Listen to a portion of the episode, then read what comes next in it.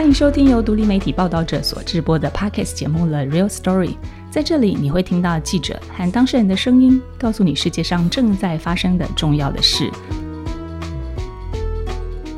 大家好，我是慧君。二零二二年真的是历史加速前进的一年。COVID-19 的疫情尾声，在中国引起了另一波不可测的运动效应。战争在乌克兰还是现在进行时。这一年，英国人失去了他们最热爱的伊丽莎白女王。一向以治安优良闻名的日本，却罕见的出现了街头枪击事件，戏剧性的让前首相安倍晋三告别了他的人生。每一个国家、每个地方的人们都有自己的问题在煎熬和需要面对。但此时此刻，全世界议题和焦点的最大公约数就是世界杯足球赛。我们报道者也推出了“梦想、政治、精选世界杯”的追求专题，有各种面向的深度报道和文章。在十二月三号十六强开打的第一天，我们在查理运动坝进行了一场热闹的 live podcast。当天现场有超过六十名的读者参与哦，也是报道者 podcast 直播以来最华丽的阵容。客座的语坛人包括我们世足专题的作者、球评左杯石明景。报道者 Long Game 的运动专栏作家、国立体大教授陈子轩，还有超越宇宙无敌想象力和创作力的运动旅行作家陈祖安。那报道者主场这里哦，包括我们的董事长、正大传院的教授刘昌德，执行长何荣信，还有我们这次世足专题的灵魂人物国际组的主编张正宏。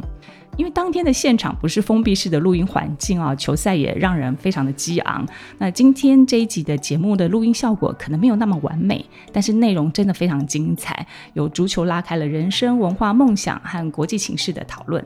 卡达氏族一直笼罩在血色黑影之下，交杂着 FIFA 的贪腐、移工、女性等人权的歧视，各种国族文化的爱恨情仇的震荡哦。但是足球本身激发出人类生命无穷的延展、心灵的向往，还是全世界数亿人们共同的救赎？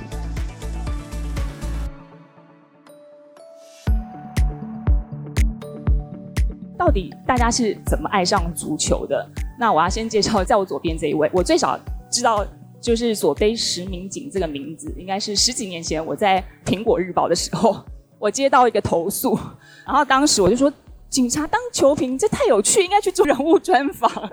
左杯今年三月正式退休了，但是万华地区的交通好像也没有影响嘛，哦。但是如果过去几年我们的足球的评论啊，或者是播报少了左杯，我觉得我们对于足球的理解啊，就会平淡和无趣了许多。那左杯跟足球的渊源，好像跟他人生成长的历程也很有关系。小时候，其实，在台湾转播足球，在一九八年就开始华视就有转播，然后我那个时候就有看过一届的世界杯，只是那时候很小，诶，应该是六岁吧，所以没什么特别的印象。可是，一九八六年的时候，大家都知道世界杯大概从六月多到八月之间举办，然后暑假的时候我都会回回乡下。那我妈妈的娘家在宜兰，舅舅家里是开电器行，以前的人就知道电器行会有一整排的电视，知道吗？所以整个暑假我就是二十四小时不停的看电视，然后那时候刚好华视就是李传伟跟高庸在转播世界杯的足球赛，所以我就不眠不休的每天都在看世界杯。那个时候对我来讲有一个很大的冲击是，一九八六年的世界杯是在墨西哥举行，我那个时候十岁嘛，九岁多十岁，你可以看得懂电视新闻，然后可以翻联合报的那个年龄。在一九八五年的九月，发生了一件很重要的事情，就是墨西哥发生了大地震，他当场就死了七千多人，然后有三十万人无家可归，全部住在他们的那个墨西哥城的体育场里面。然后那时候电视就报道嘛，就看到那个山崩地裂，然后一群人就是在哀嚎，然后都睡在那个公园啊，睡在球场里面。当时国际足总本来要停止墨西哥隔年的世界杯的主办权。可是墨西哥说不行，他们要办到底，然后他们就是跟 FIFA 承诺说，他们半年之内就可以把墨西哥城重建，并且可以达到可以举办比赛的程度。所以隔年，啊，墨西哥的世界杯顺利举行，而且那一届墨西哥踢出了他们最好的成绩，踢到了八强。那前后大概半年左右的一个时间，让我对墨西哥这个国家有。很深刻，然后非常落差非常大的认知。就是我半年前看到一个电视上的新闻，就是史上最大的地震，然后死了很多人。可是过了半年之后，我看到的是一个非常好看的一届世界杯，然后它是一个人类史上非常重要的一次的庆典。再加上那一届是非常经典，是因为有一个人有一个上帝之手马拉杜纳。一个人带球连过六个人的时候，就觉得哦天哪，这世界上有人可以把脚用的比手还要灵活，所以那个是一个很大的震撼。所以这个国家的这个颠覆我的认知的同时，我又看到了人类史上算是最美好的一次世界杯。所以从此就我非常深深的爱上足球，而且我就爱上了墨西哥这个国家。后来我就理解到墨西哥这个国家非常的强，很做自己的这个国家。然后他们本来问我说：“哎。”今天怎么穿墨西哥的球衣来？我说我从一九八六年到现在，每一届的墨西哥的球衣我都有买，然后我从头到尾就支持墨西哥。但是墨西哥输球我从来不会觉得很哀伤。大家有看今年那个有一个那个少棒赛在台湾举行吗？对，大家有看到那个墨西哥的小朋友，他们在那个比赛落后的时候，六比二落后台湾的时候，他们在场边跳舞，然后大家以为他们是领先，你知道？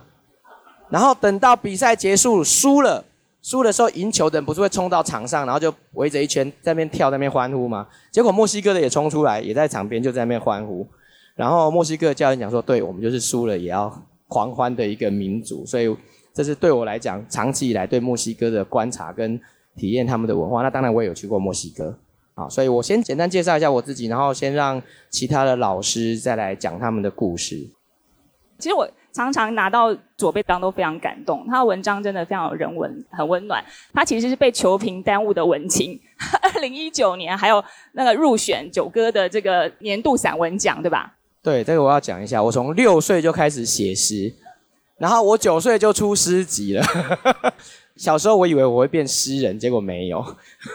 他很感人，然后他每四年都出本，呃，除了出版欧洲杯跟世足赛的这个手册。啊，还有这世足的书，足球的应许之地，大家真的透过这边会看到非常多不同足球的面貌。希望大家待会有好运气可以抽中。接下来就是我们长期的专栏作者紫娟老师的 Long Game 专栏，有没有人看？今年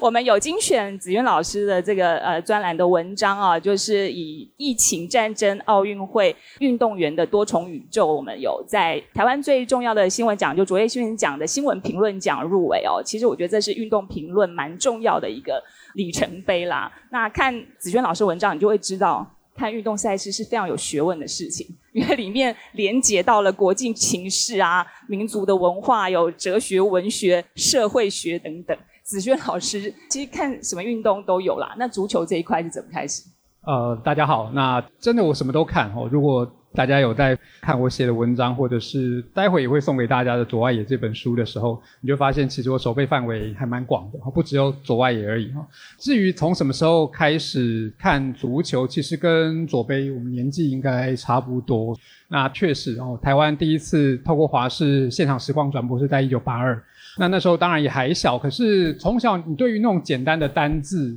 或是很单纯的那种音节就会有印象。所以我第一个知道的足球巨星叫罗西，意大利，对，就是一九八二年的那一届。意大利可是他到底做了什么事或什么的，好像也不是太了解。但是那个名字就就有印象。那后来一九八二当然就是马拉杜纳的那一届。那不过要跟大家分享，就是真正让我对足球有一点了解，然后也跟我今天的球衣有关，是一九九零年的世界杯。我今天穿的是英格兰的球衣，背后是加斯克衣啊。呃，大家知道，一九九零其实是一个很关键的一个年代，全世界最重要的事情就是东欧的解体，在前一年又有八九的天安门事件。那对我来说，我一九九零年刚好是要准备考高中的那个夏天，呃，所以其实是非常的挣扎的，到底该读书还是该看足球？但是对我来说，那个时候为什么会注意到英格兰还有啊那一届的世界杯足球赛？因为除了刚刚提到的。这么重大的国际事件以外，另外还有一个就是我第一次听到三大男高音。一九九零年的意大利世界杯就是三大男跟男高音第一次同台，那毕竟是在意大利举行，从此之后变成了一个仪式，让他们在世界杯里面的表演，所以让帕瓦罗蒂的《公主彻夜未眠》又不只是一个古典歌剧的一首名曲，而是大家耳熟能详的。那一九九零那一次世界杯那一届的冠军是西德，那那一届也是西德最后一次以西德的名义参赛，然后他们又拿到了冠军。而且那个时候，因为同个夏天、同个时间点的时候，有七大工业国的高峰会举行。然后那时候印象很深刻的是，新闻当中报道到科尔当时的总理迟到，让其他六个元首们在等他，因为他非常趾高气扬的走进会场，因为他们拿到了世界杯的冠军。在那个时候就可以理解到说，OK，足球可以这么拽哦，然后可以让一个国家真的是走路都有风。那至于英格兰对我来说，它是一个很悲情的故事。它就历史上就拿过那么一次冠军，然后这几年有在 follow 足球的朋友们一定也知道，他们一直在唱 Football's Coming Home。所以对我来说，呃，英格兰其实之于就是在美国职棒的芝加哥小熊队。可是小熊队当然二零一六年夺冠了。那自从小熊队夺冠那个时候，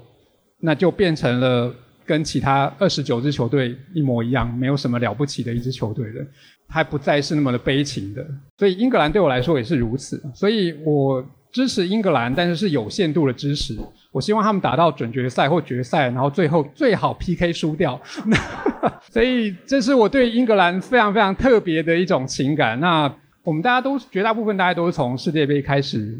进入足球的世界，那我大概是在两千多年的时候开始也 follow 到英超。那我是切尔西的球迷，呃，从 Jose Mourinho 开始的那一段时间。当然，对英格兰的足球，我也去过非常多呃英格兰的足球场。对我而言，它真的是有一个蛮特殊的感情。可是我有蛮多的，我们就学术界里面有一些苏格兰的老师啊朋友们，不可能。在他们面前支持英格兰。上一届世界杯，呃，英格兰打进了准决赛，对不对？然后上一届的欧洲杯打进了冠军赛，然后一如我的剧本，他们全部都输掉，然后都是在刚好的时间点输掉。所以，呃，也许今年还有可能再再重演这个英格兰的这个剧本。好，那先跟大家分享到这边，谢谢。然后子轩老师会不会待会可能有机会抽到是他的左外野？我不晓得会左背到。左外野，大家都真的自觉是左派，就是大家都要永远的批判这样。大家仔细认真看子妍老师的文章，你们会发现说，即便是大论述下面，都还是背后有藏着小球迷的尾巴。就他还是跟大家一样，会去球场朝圣啊，买就是偶像的球衣。所以在运动的世界里，人人平等，没有阶级，这才是运动的真谛。所以今天我们有一个另外一派的代表，就是祖安，他是用运动来旅行。不止这样，我觉得他做了很多自我实践的事情。说没有阶级，我就是那个最低阶的。啊，我开始看足球，就是大概九四年的时候，因为呃看巴吉欧哦，所以才开始进入世足。那巴吉欧一讲出来，大家都知道，就是为了看帅哥。我就是那种标准的，就是每四年才会出现的一次球迷，哪一队有帅哥，我就会支持哪一队的那种球迷这样子。那呃，在我真正比较真的很 into 到足球，是在二零零六年的那个世界杯，那时候是在德国踢。那因为我的婶婶是德国人，就是我叔叔跟我婶婶每年暑假他们都会回德国一趟，然后他们有两两只大狗，所以他们就是会请我，就是暑假的时候去他们家帮他们雇狗这样子。那那年我去帮他们雇狗的时候，就是因为我叔叔住的地方是一个很小型的世界村，有很多国籍的邻居好朋友，然后其中有一个意大利人，他是我的 backup，就是他也有叔叔家的钥匙，就是每当我如果加班来不及赶回来的时候，他就会帮我去。帮狗带出去散步什么的，这样。然后每次做完一件事情的时候，他就是会在就桌上留上纸条，就比方说，我今天已经带他们去上过厕所了。然后下面就会有一句话是说“意大利万岁”，然后或者今天意大利一定会赢这样子。呃，然后是说什么明天有台风，所以我已经帮你把那个盆栽就是放下来到阳台底下了。好，那意大利万岁。然后我每次都会说谢谢你，意大利加油这样子，就是都会回他。然后后来到四强赛的时候。因为我婶是德国人，我就自己觉得我是德国的亲戚，所以我就觉得哦，四强赛的时候刚好是意大利对德国，所以那次我回他的时候，我就是跟他说，哦，谢谢你今天帮我，然后带他们去上厕所，但是今天德国要赢这样子，就是我就这样留言给他。然后那天的四强战的时候，我印象很深刻，就是我跟了一堆德国人一起在家里面看了那个德意大战，然后。最后那个意大利人笑到了最后，就意大利万岁这样子。然后那一年就是德国好像是第三名。那一次以后，我就有一种很深的感觉，原来就是你要跟世界交朋友，足球是一个共同的语言，是一个非常能够跟大家谈话的一个开启的一个桥梁。所以就是那一刻，我就开始非常喜欢看世界杯这样子。祖安最近出的这本书，我觉得是我最近最畅快的阅读经验哦。看球说故事里面不只是有好吃好玩，呃，运动看球的这个指南，其实我觉得最感动的是一个女性对于自我人生的这种实践，呃，她有非常令人羡慕和嫉妒的想象力，这样子。然后接下来是我们董事长要上阵了，昌德老师也是超级跨界的人。那他虽然本身是正大传院的教授，但他也关注的是劳权和工会哦。然后常常也是写运动论述的文章。那老师怎么开始看足球的？好，那个呃，我跟大家不太一样，因为我刚刚听完几位应该都是因为爱所以看足球，我是因为恨才看足球，而且呃。我不是足球迷，我看足球的开端真的是恨，那个恨跟左杯的时间点是一样的。我是从一九八六年的《上帝之手》第一次看到足球的转播，因为那个实在已经非常久远以前了，我也不记得我看到的《上帝之手》到底是现场精华，或是重播，或者是新闻。但是我那时候恨，真心恨马拉杜纳。我那个幼小，其实也不小了啦。就是我当时，当时，呃，少年的心里面想说，这个世界应该有公理吧？为什么用手打进去，裁判不抓呢？第二个恨是，大家知道，就在两年前，一九八六两年前，福岛战争。我到现在还是叫它福岛战争，是因为我从那时候，我心里非常非常自然的认为。这场战争是阿根廷人非常肮脏的要去侵占别人的领土，然后我非常崇拜柴契尔夫人，派了他的舰队去，在我的心目中，那个就像大和舰队，或者像那个星际战舰这样子，然后去把这些坏人给收拾掉了。过了两年之后，我就看到这样卑鄙的国家，这边有阿根廷，我看到郑红在看我了，对，好。所以我的足球的观赛经验是从恨开始。我想我先暂停一下那个对阿根廷的这个部分，因为我感觉我左边有很可怕的眼光投射过来。相信待会有很多人来跟常德老师平反啊。然后接下来就是我们抱着的尽量大叔执行长荣幸啊。今天凌晨啊看完葡萄牙对韩国，然后又去参加了那马拉松。哦哦，对 对，路跑，对不起，再回去看 NBA 这样子，想说有多爱运动。那当时为什么报者不是一个运动媒体？好，我先讲一下，我本来以为我旁边的郑红今天会穿梅西啦，所以我今天就穿小梅西而已，结果没想到穿阿根廷战神的球衣。今天变没有人穿梅西。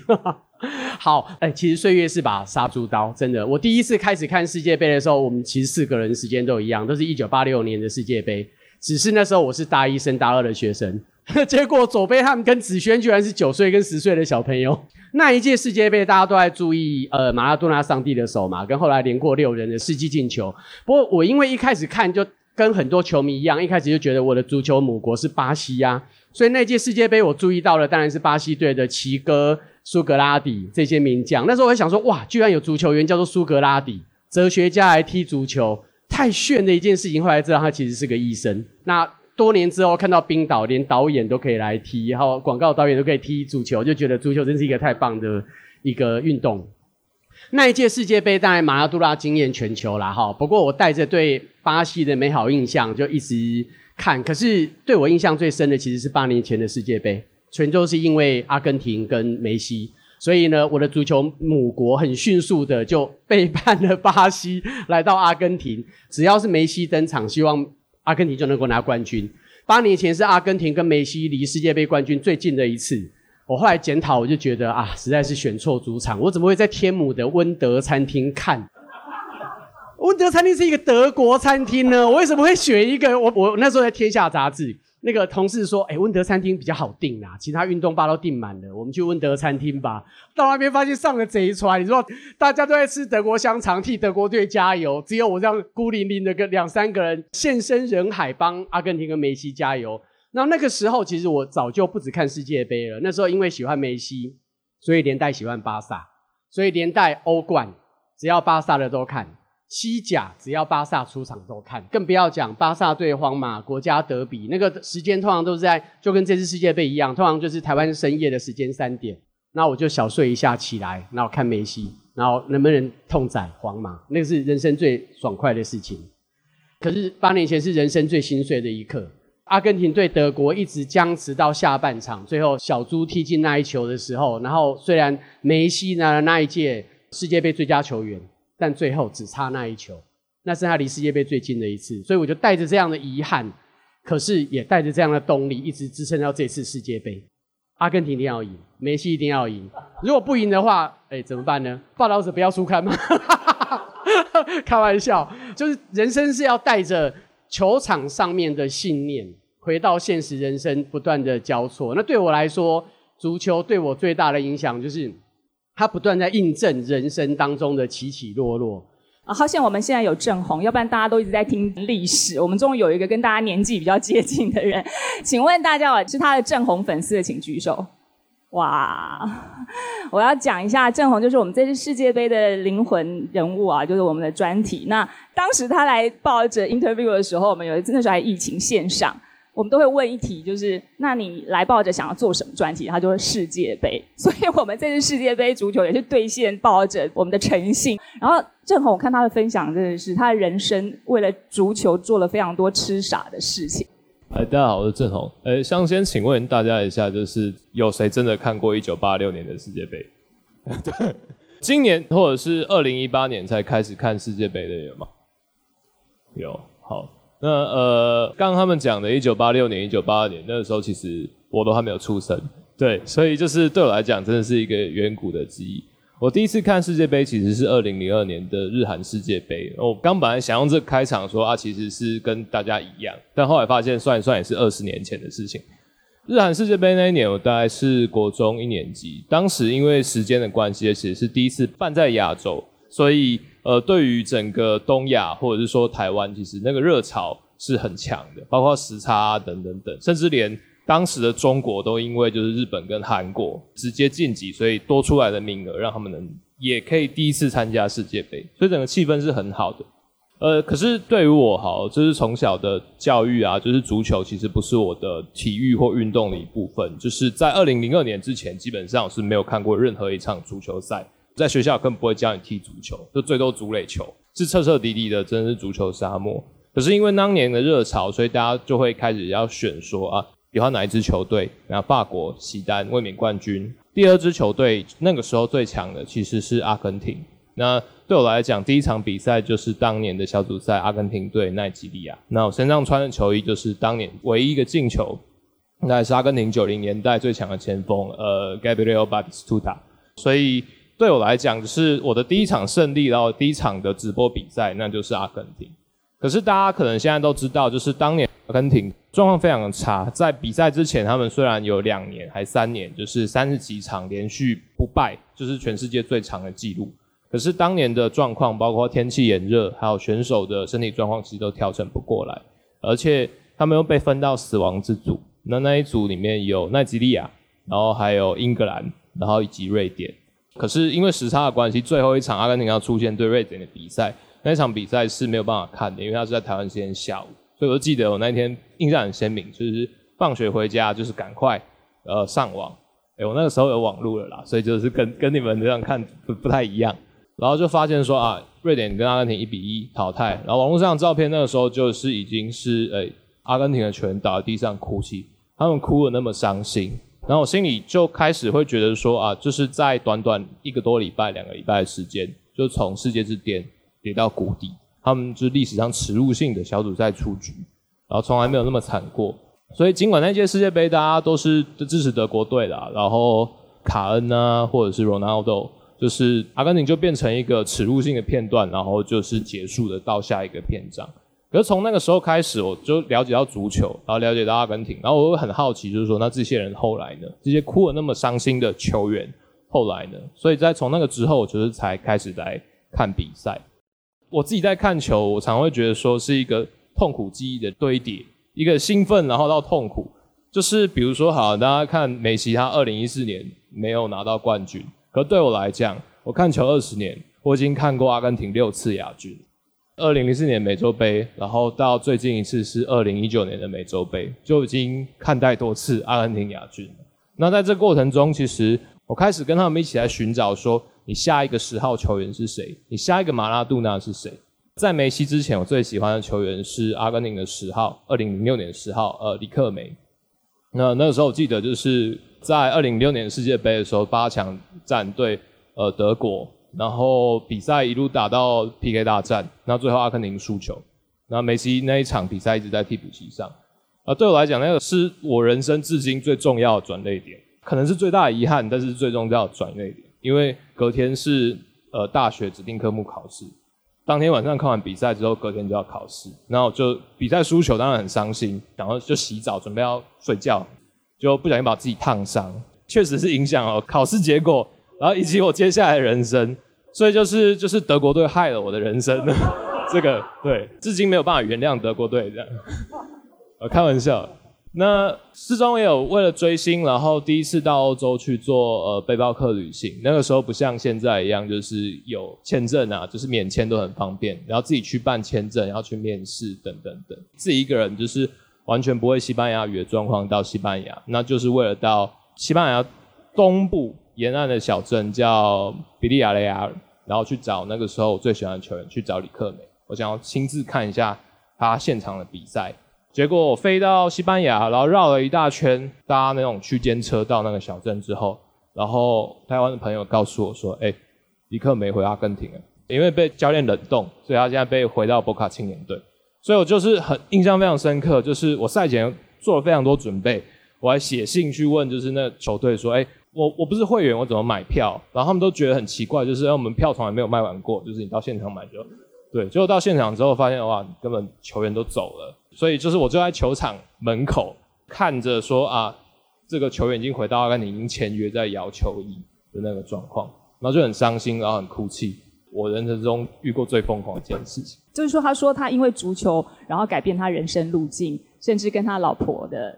相遇，还有到最后来写足球，就到底足球可以改变人生多少事情？这样。那今天呢，我们还有请这些足球的痴迷者帮我们带上一些他们觉得可以分享故事的足球小物啊。要从左边开始平衡一下，都是阿根廷，赶快平反一下。嗯，其实我在考警大研究所的那一天呢，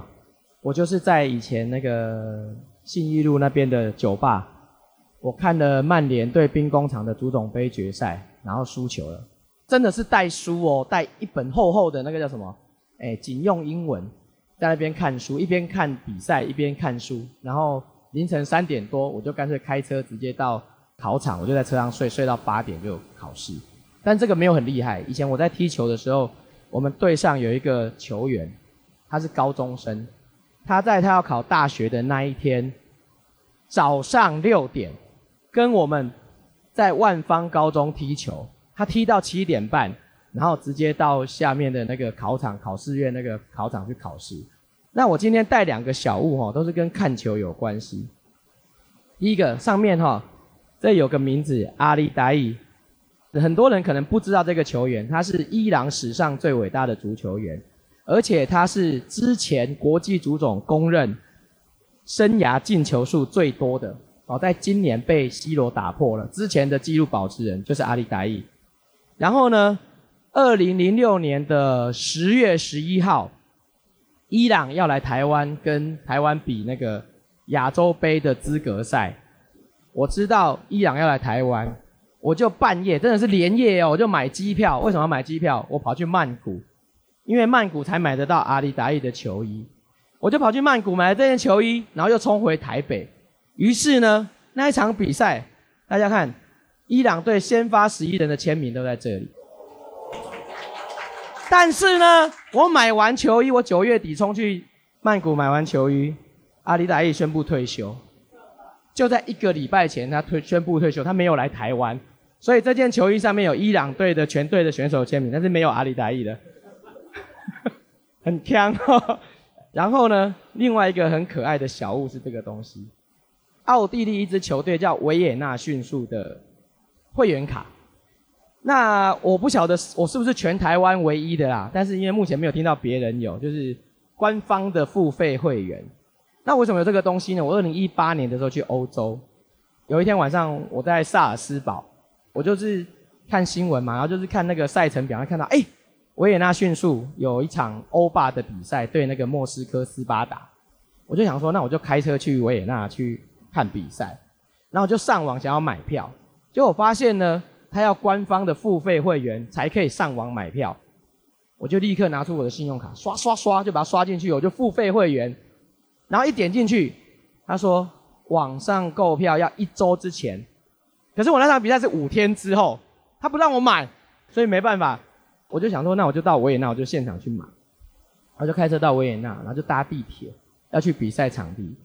整个地铁上满满的那个人挤人，这样挤在一起，可是他们都是穿绿色球衣。然后呢，我身上穿了一件曼联的灰色的第三客场球衣。然后那个整个火车上的人，他们全部这样瞪着我。他跟他们就问我：“你是要去看比赛吗？”我说：“对。”那你为什么不是穿维也纳迅速的球衣？就这样十几个人，就十几个人那种大汉，你知道那个斯拉夫人长很大只，德国人也长很大只，就这样瞪着我。然后我一下那个电车，我马上就到旁边的那个商店里面，就买了一件维也纳迅速的球衣，就穿上去，跑到厕所换，穿上去，然后就很高兴到那个球场就去买票。一买完票，我就照着那个票拿了这张卡，因为这个是数位，它像那个悠游卡一样可以逼可以过去，我就拿着卡进去。我的票的座位在莫斯科斯巴达的区域里面。全场大概有三百人，只有我一个人穿绿色的球衣，超恐怖的。还好，还好，因为比赛一开始，所有莫斯科斯巴达的球迷都把上衣都脱掉了。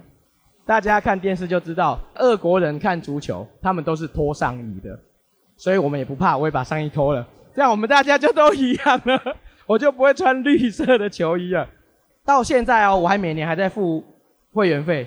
继续成为维也纳迅速的会员。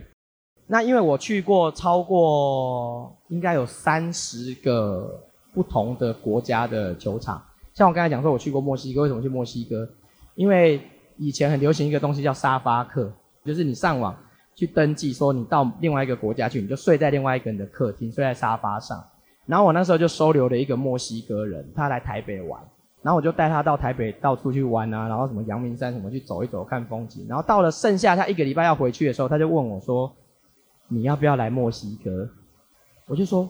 可以吗？然后我就跑去那个办那个墨西哥的签证。等到他要回墨西哥的时候，我就跟着他一起搭飞机。所以我家里还有一件那个瓜达拉哈拉的球衣，就是我从墨西哥搭那个长途巴士跑去瓜达拉哈拉看了一场比赛。所以我觉得去不同的地方看比赛有很多很有趣的东西。他们很多人都看那个比赛会哭泣，你知道吗？我就不会哭泣，因为墨西哥每次只要一到淘汰赛就输了。所以今年也没关系，小组赛没有参与也没关系，反正他到淘汰赛第一轮就会输了。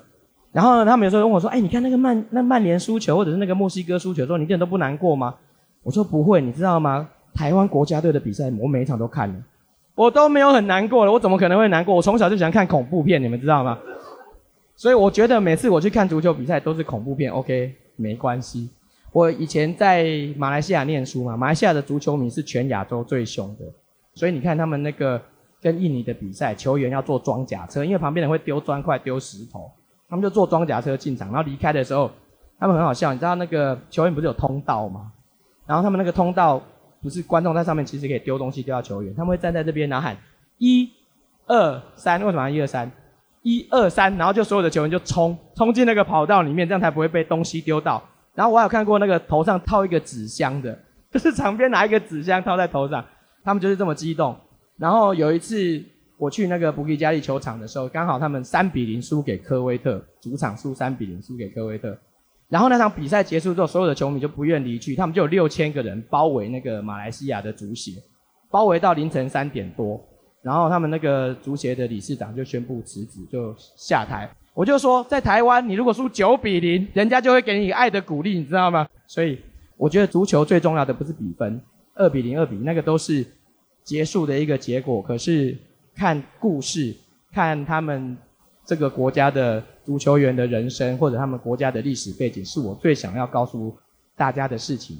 呼应左杯，就是真的。我觉得去看球赛的重点不在于胜负，就是去看那个故事。我今天带了两个足球小物呢，这个东西就是那个毁了郑红一生的那个德国队。那时候我叔叔二零零六年回来的时候买给我的一个小礼物，它是一个。就是足球裁判的一个背带，原本有个哨子啊，但我把它弄丢了。然后它有一个红牌跟黄牌，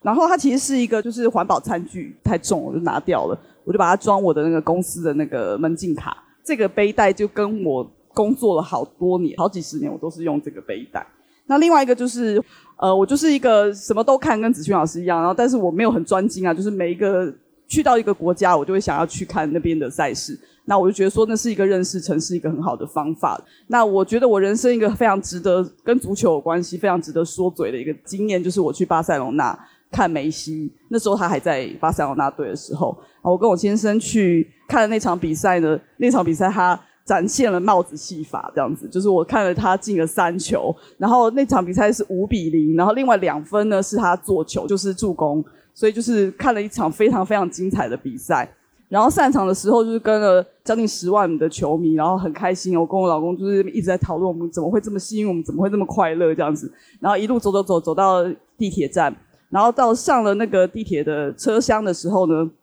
突然一个光头皮衣男拿着这个皮夹，一直对我老公一直大骂西班牙文，这样，然后我们又听不懂，然后他就一直吼，一直吼，然后我老公就很紧张，我也很害怕，我们不知道是得罪他什么这样，但是我老公就把那个皮夹拿过来了，然后拿过来的那一刹那的那个车厢门就关起来，然后我说你干嘛拿他的东西啊？然后他就说因为这是我的皮夹，原来就是他是一个西班牙的扒手，他把我老公的皮夹偷走了。但是他又还回来了，然后我们当下就觉得很奇怪，我们就赶快第一时间就先检查里面，就是证件、呃信用卡全部都在，那里面还有一张二十欧元。那因为我我老公就是硕果仅存的二十欧元，已经他已经散尽家财，我们那个旅行金都是没有钱了，所以虽然大家去西班牙玩要非常严防小偷，但是就是他们是道义有道，他就是连二十欧元这种就是他觉得你太穷了，他都不想要，所以我们那一次就是我觉得我不但的见证了就是帽子戏法的奇迹，我觉得更奇迹的是那趟旅游的经验，就是拿回了这个皮夹，然后这个二二十欧元里面那个二十欧元还在这样子。呃，我刚刚跟大家提过，就是我的足球小物，就是我穿在身上加斯科伊的球衣。呃，故事还是在一九九零年的世界杯哦，因为一九八零年其实是英格兰足球最黑暗的时候，因为他们足球流氓已经泛滥到被称为 English disease，就是英国病啊。那不管是在一九八五年的 h i s o 的惨剧，或者是同年度还有 Bradford City，就是他们球场的大火。那后来当然还有一九八九年的 Hillsborough 惨案，就是利物浦球迷他们九十七人在比赛当中丧生的这些事情。所以对一九九零年来说是一个全新的世纪，再加上我刚刚提到的，一九九零年是一个全世界巨变的一个年代。那他们在那届的世界杯当中，呃，大家这几年如果有关注在世界足坛的话，应该知道英格兰一直有在 PK 会输球，而且特别会输给。德国的这个历史，那其实就是要从一九九零年讲起哦。一九九零年，他们打进了淘汰赛，那第一轮先击败了比利时，然后八强击败了当时的黑马是科麦隆。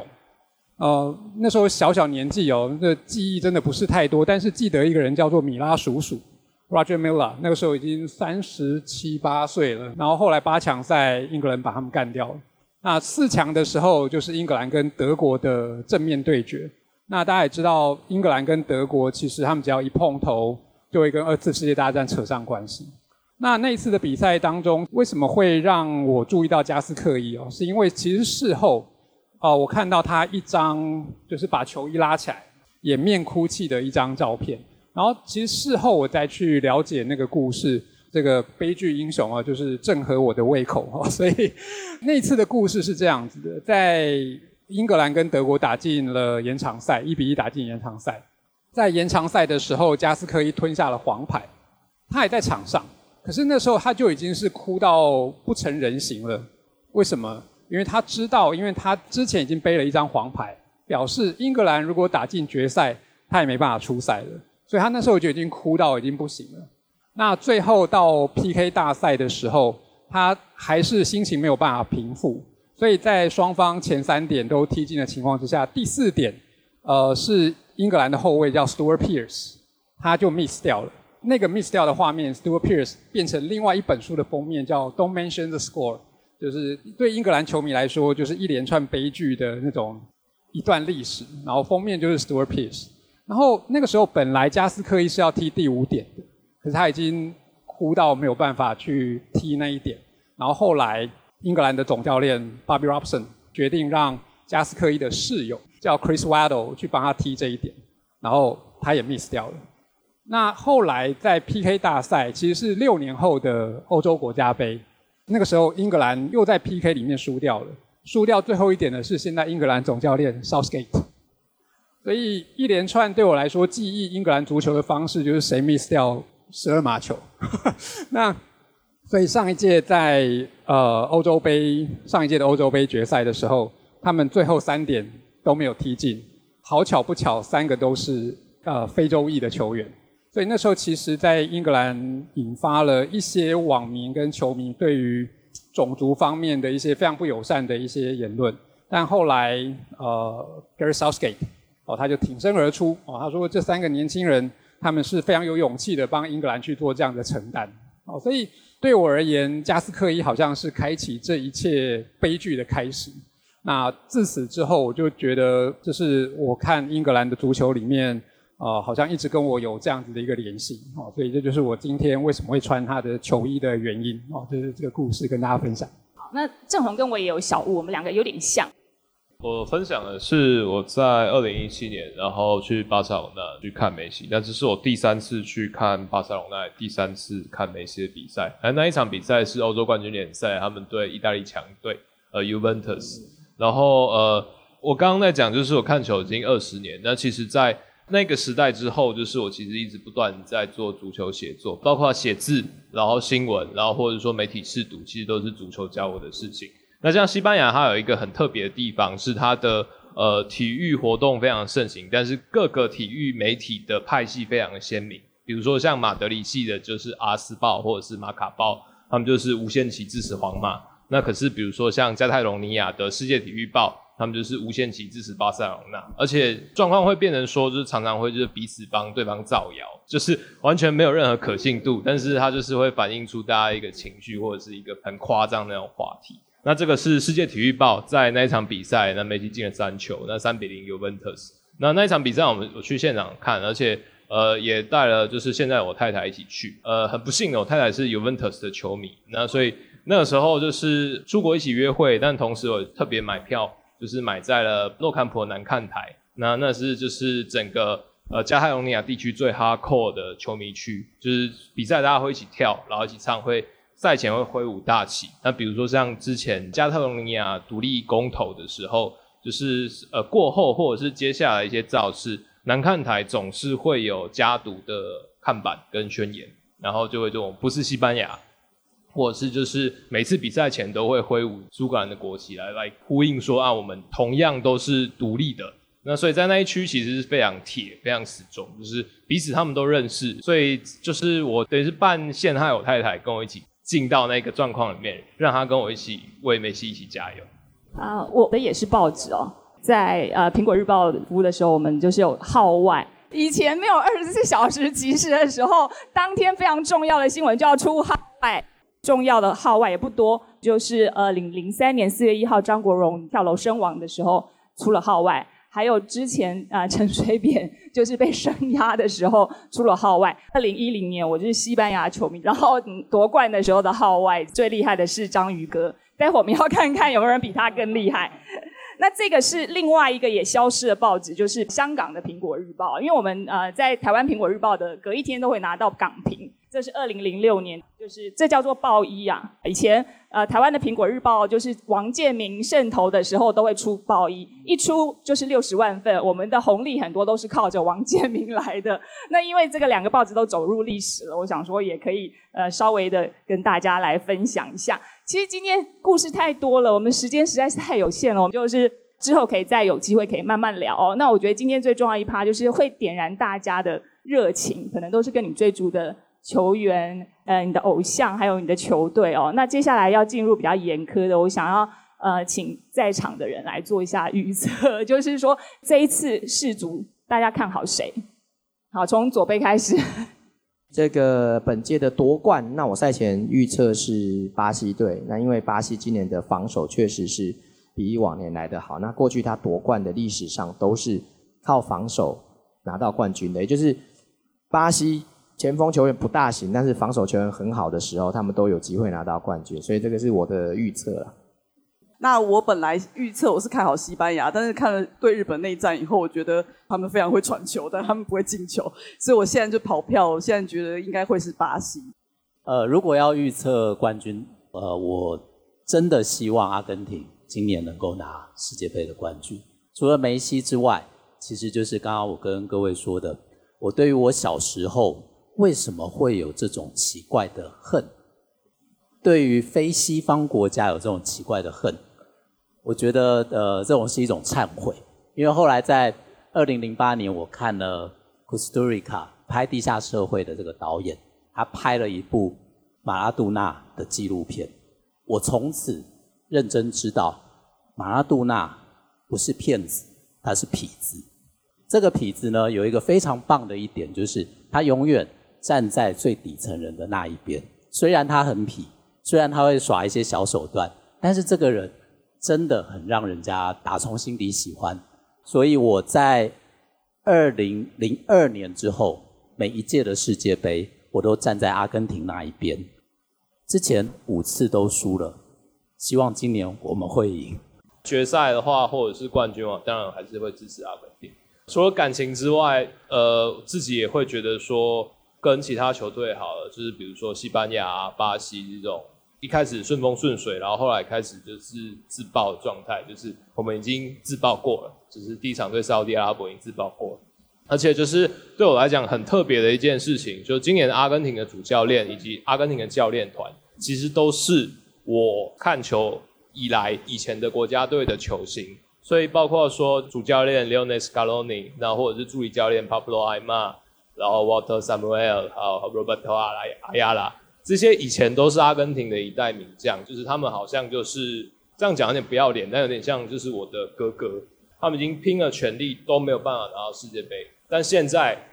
有这个机会，教练的身份，然后可以带领下一批人，然后来成全这件事情。如果足球之神的话，那这样的一个努力或者这样的一个命运应该是圆。那开放大家提问哦，因为我们有看到非常多大家的。就是报名的时候，自己的心声也很可爱哦。有人说，在二零一四年的时候，呃，的男友爱看足球，然后就开始爱上了德国这一队这样子，然后没想到换了男朋友，依然是继续看足球。所以，呃，谁说台湾是足球沙漠？但碰到足球男友的这么多。然后还有人在英国的呃 homestay 的时候，就是因为支持的巴西队输了嘛，然后隔一天轰妈就给他多了一只鸡腿安慰他。我说这是足球版的蒙甲吧？有没有人愿意跟我们分享一下你们自己的足足球故事？因为你们听了这么多人的故事啊，就是说大家也来分享自己的心情，或者是有什么问题想要问在座的这些足球专家。呃，就是我当然想要先问，就是很难得来的左杯了。大家现在可能不知道，左杯以前是办杂志出来的，以前有一本曾经存在过台湾的足球主义，然后那是也是我们二零零二年时代的第一本足球刊物，他们花了很多年，花很多心血。到目前为止，我还是觉得这本杂志是台湾办到现在最好的一本。呃，我想问左杯的是啊，你当初从一个球迷，那怎么突然之间就跑到主播台上？哦，出现在电视上那一件事情是很有趣。其实，二零零四年的奥运，那台视有转播奥运的足球赛，那可是小组赛的最后一轮都会有同时踢的嘛，所以他们台视的转播组就需要两组人。然后当时呢，另外一组其实就是高勇老师，但是呢，另外一场比赛他们就找了一个跑市政线的记者，叫做洪志伟。大家知道以前那个杂志的后面不是都有一个那个读者投书吗？说啊，我好喜欢你们的杂志哦，什么第五十二页的什么什么什么谁软物的照片好好帅气之类的，都会有这个回馈，有那个读者回函有没有？那时候有一个人有寄回函给我们，那个人就叫做洪志伟。然后他给我那个回函之后呢，我们就有用一个东西叫做 MSN。哎，笑的人就是有年纪，用 MSN 在网络上聊天，可是我们从来都没有见过面。但是他有一天就传了一个讯息给我，他跟我讲说，我们台视想要播奥运的比赛，那你有没有兴趣来当球评？我说哦，好啊，应该没什么问题吧。然后那一天我们两个人就约在台视楼下有一个星巴克，那是我们两个人这辈子第一次见面。然后那场比赛就是我们两个人人生的第一场比赛，他第一次转播足球赛，第一次当主播，我第一次当球评。然后就在摄影棚里面就分两边，因为他们那种棚都好大。就好几格嘛，什么什么三五六，然后就隔壁是高勇老师，然后这边就是我跟洪志伟。那之所以会有这个机缘，是来自《足球主义》这本杂志。那《足球主义》这本杂志来自另外一本书，叫做《二零零二年世界杯观战手册》。我们台湾以前之前有一个叫《民生报》的报系，它每次世界杯都会出一本观战手册。那一本观战手册里面，我非常非常非常生气，就是因为我看到那本观战手册，它的封面放了 Figo 的照片，穿着巴塞罗那的球衣。可是他当时已经转会去皇家马德里一年多了，然后你翻开到里面，他把 Roberto Carlos 一个很帅气跨页的射门的照片，他写错他的名字，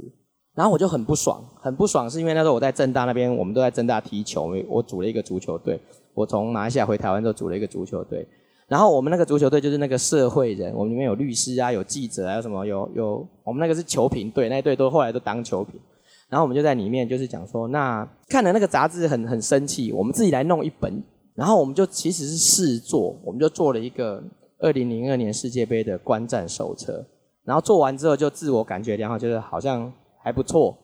所以我们就把那个东西就继续下去，我们就把它变成杂志。可是大家都知道，杂志就是烧钱，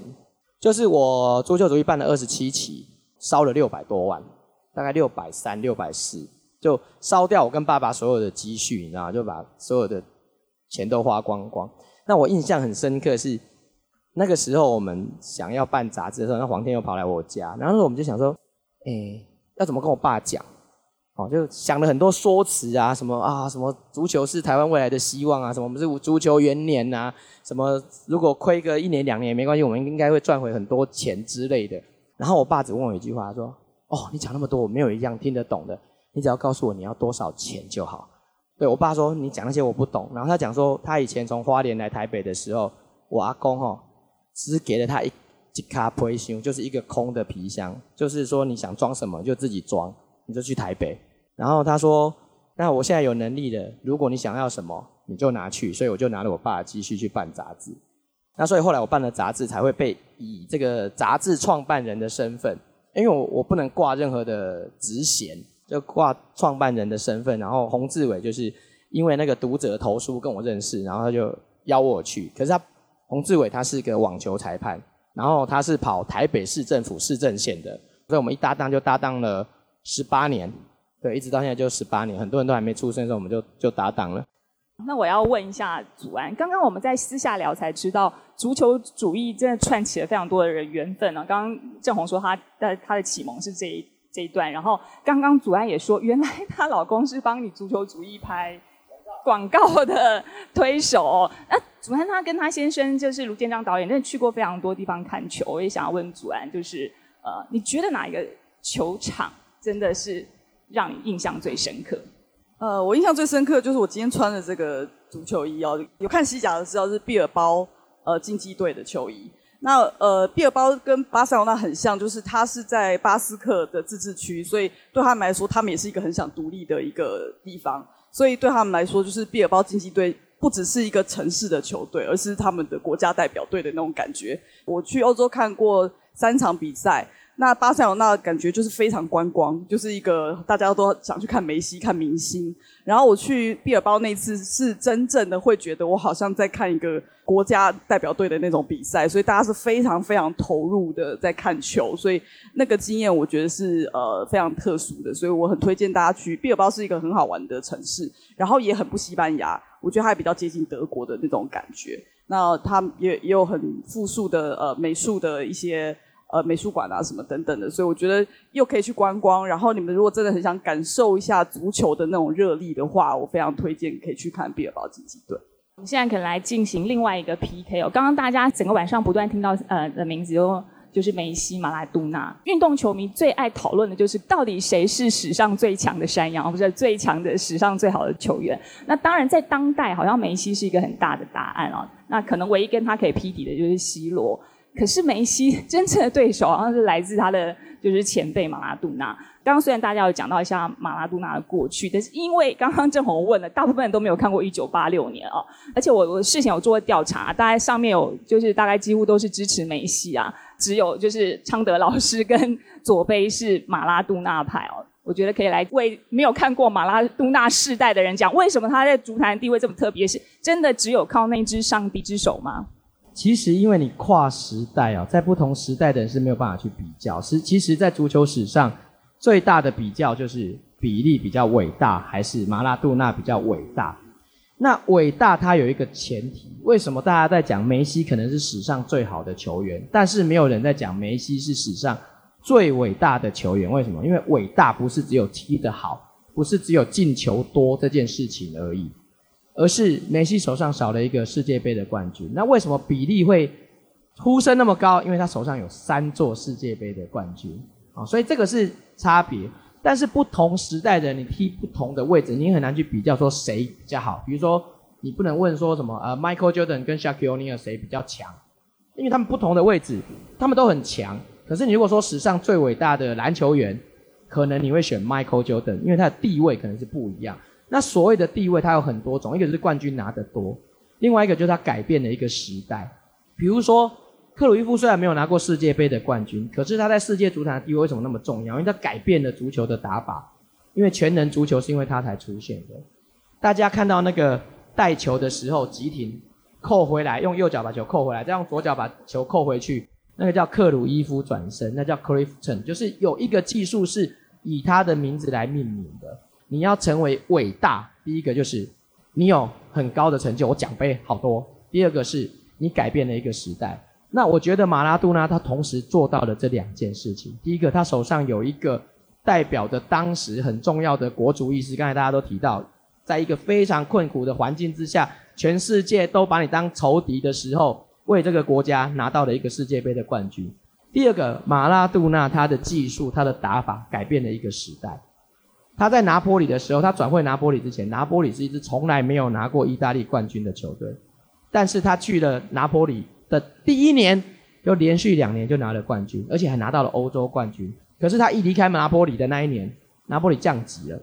你就知道他的存在是改变整个球队。所以拿波里有三大名产，他们叫披萨、民谣、马拉杜纳。你连杂货店里面都可以买到马拉杜纳的球衣，因为意大利没有打进这次的世界杯嘛。所以网络上就有那个访问，他很有趣，他去访问拿坡里的人，问他们说：啊，意大利没有打进世界杯啊，你们有什么什么感想啊？然后他们讲说，为什么要问我们？我们又不是意大利人，拿坡里人叫马拉杜纳人。所以你看，他改变一个世界，然后改变一个足球的文化，然后改变一个城市。我觉得他的风格也是让他成为全世界的一个焦点的很主要的原因。刚才我们就讲嘛，他这个人就是烂人，但他烂得很彻底，然后烂得很真实。我就吸毒怎么样？我就老婆多怎么样？所以。他不管是从媒体上的宠儿来讲，从个人强烈的性格，从历史地位，我都觉得他是足球史上最伟大的球员。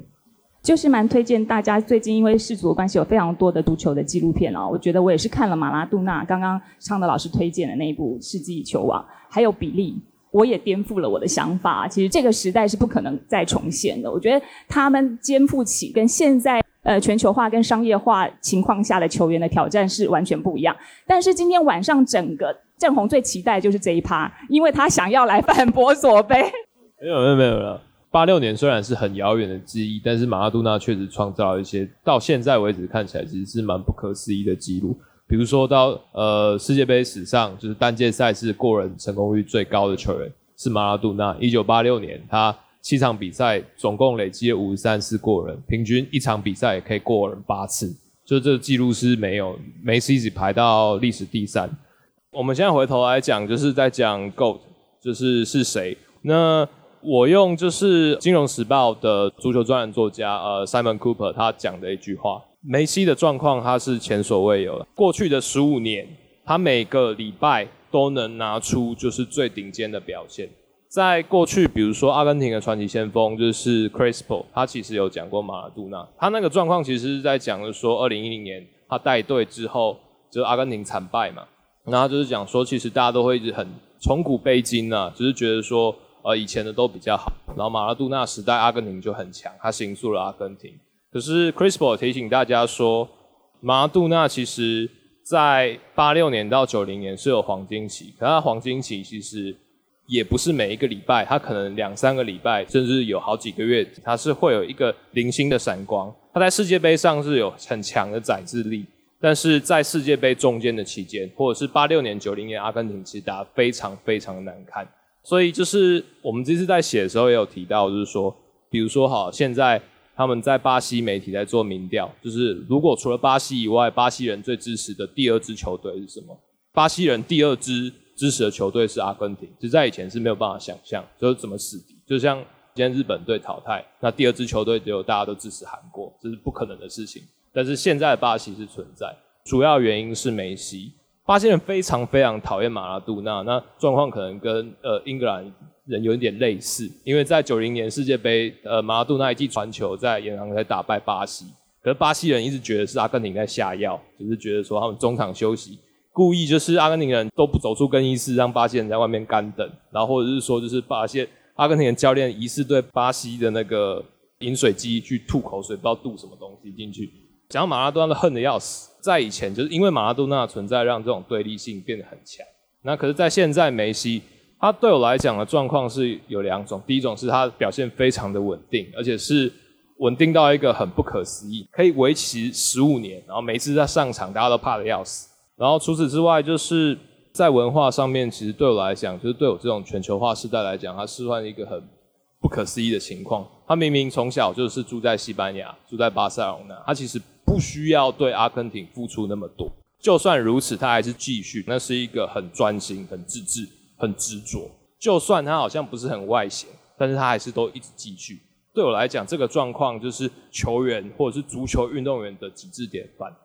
谢谢。就是今天看到，呃，大家就知道足球是没有标准答案的，就是大家心里都有自己想要验证的这些真理哦。最后我想要就是刚刚没有介绍，我们今天其实有另外一个作者新凯。我们的足球梦这本书也非常推荐大家啊！新凯今天因为在台南有活动没有来。其实台湾是不是足球沙漠这件事情，我们从四年前的俄罗斯呃世界杯到这一次，我们都有从我们的移工，台湾的移工足球是非常蓬勃的。到现在你发现社区的儿童的足球，其实也开始跟过去只有体育班的情况不一样了。其实台湾在呃一九三零年代，其实在台南的长荣中学。其实也有成立这个足球队，而且我们的足球就是正宗的英国足球，有英国的校长在长荣国中，而且也曾经进军过日本的足球的甲子园。那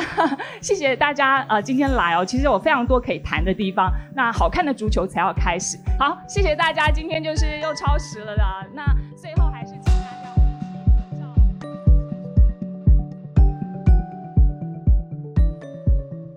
以上就是今天的节目内容。如果你喜欢这期节目，或者这期节目对你有帮助的话，或者希望我们可以再办类似的线下参与活动，除了把我们的节目分享给更多人知道，你也可以到桑奥 APP 或者是报道者的官网捐款支持我们。谢谢你的收听，我们下次见，拜拜。